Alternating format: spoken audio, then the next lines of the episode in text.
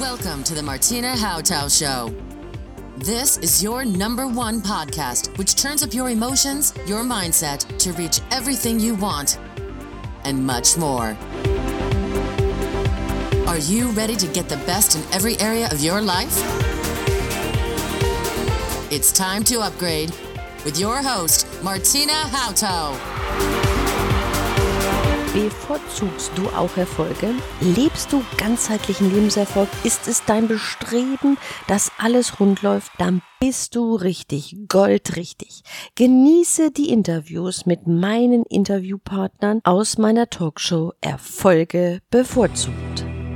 Im Themenbereich Gesundheit und Vitalität kümmern wir uns heute um Ordnungsstrukturen. Nämlich um Unfälle zu vermeiden, Barrierefreiheit zu haben, aber auch wirklich Zeitgewinn zu haben. Ordnung, sagt man ja so schön, ist das halbe Leben, aber wir sind ja Jäger und Sammler und meistens sieht das definitiv anders aus. Oder wir haben aufgeräumt und es hält nicht lange. Das ist irgendwie falsch. Wenn Sie Struktur sich wünschen, da sind Sie an unserer Seite heute als Struktur- und Ordnungsplanerin, liebe Frau Jessica Danker. Da haben Sie viele Tipps für uns auf Lager, wie ich damit Zeit spare, Nerven spare, vielleicht meine Familie entstressen könnte und sogar mich schütze als Start-up. Das ist sehr weit gegriffen, denke ich. Herzlich willkommen, dass Sie da sind. Danke. Hallo. So, und jetzt ist ja eine Frage, wie gut ist die Ordnung in den Ordnern, damit wir Arbeit übermitteln können das passiert ja auch Ruhestand, das passiert, wenn jemand eine Stelle von sich aus wechselt, ohne große Fusion. Was sind da Ihre Gedanken dazu, wenn ich, wenn ich so in so eine Situation komme? Wie könnte ich vorbereiten? Ähm, gute, leichte, einfache Orderstrukturen anlegen, die eben für jeden erkennbar sind. Im Unternehmen, ich habe äh, viele kleine Unternehmen, ist es ganz gut, die Struktur überall gleich zu haben, möglichst sofern möglich.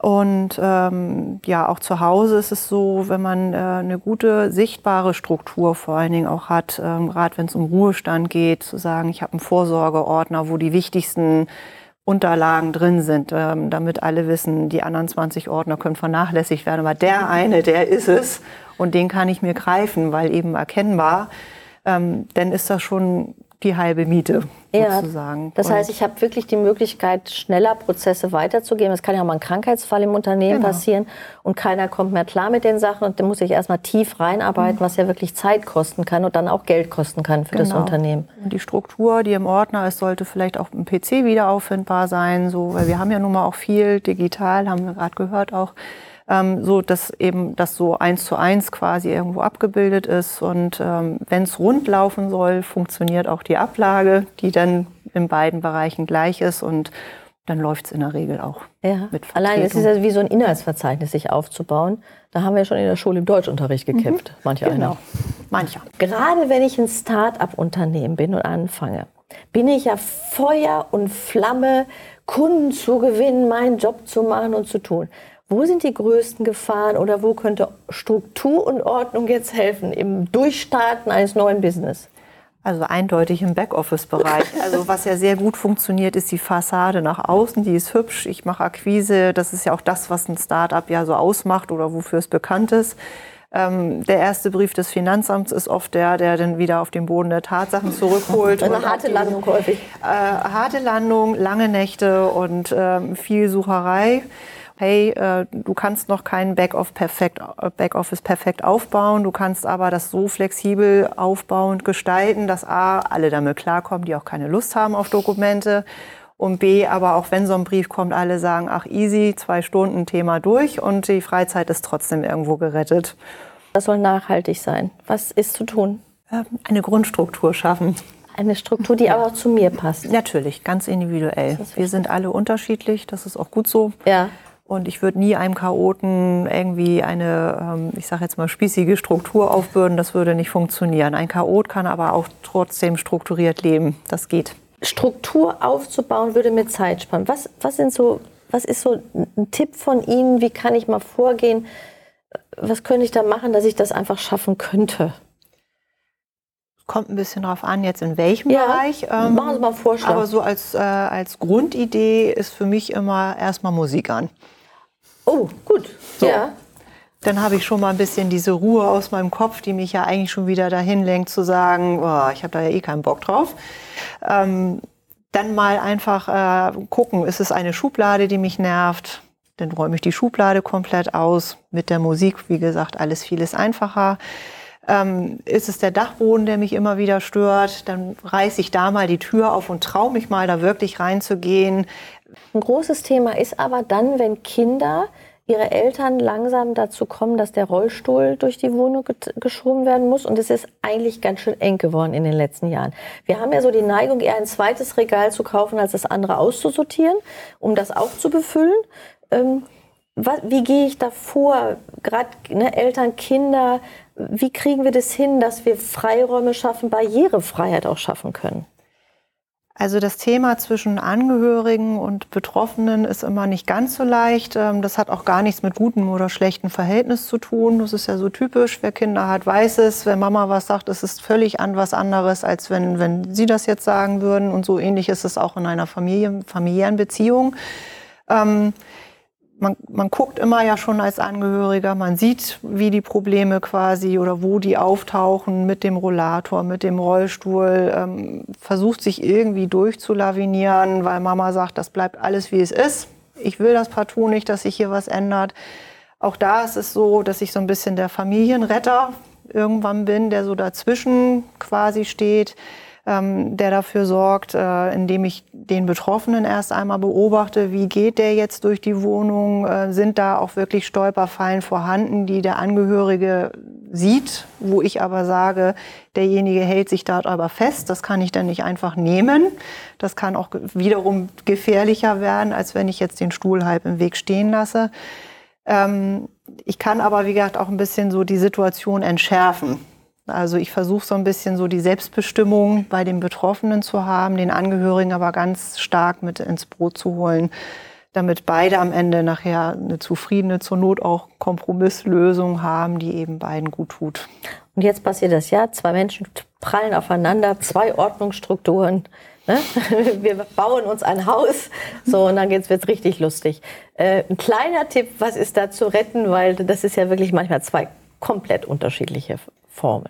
Ähm, ich äh, bereite Umzüge quasi so vor, ob es nun in ein betreutes Wohnen geht oder auch eben so eine Zusammenführung von zwei Partnerschaften, ähm, dass wirklich äh, in dem Moment weniger mehr ist mehr zählt. Und ähm, ja, beide das mitnehmen, was nur noch Not tut. Und dadurch wird man das in der Regel schaffen, dass nicht plötzlich der fünfte Fernseher auftaucht oder das besagte Regal, das man nicht braucht, weil Regale, wie, du, wie Sie vorhin schon sagten, die ähm, leer sind, das können wir Menschen einfach schwer aushalten, weil damit ist der Nutzen irgendwie nicht gegeben.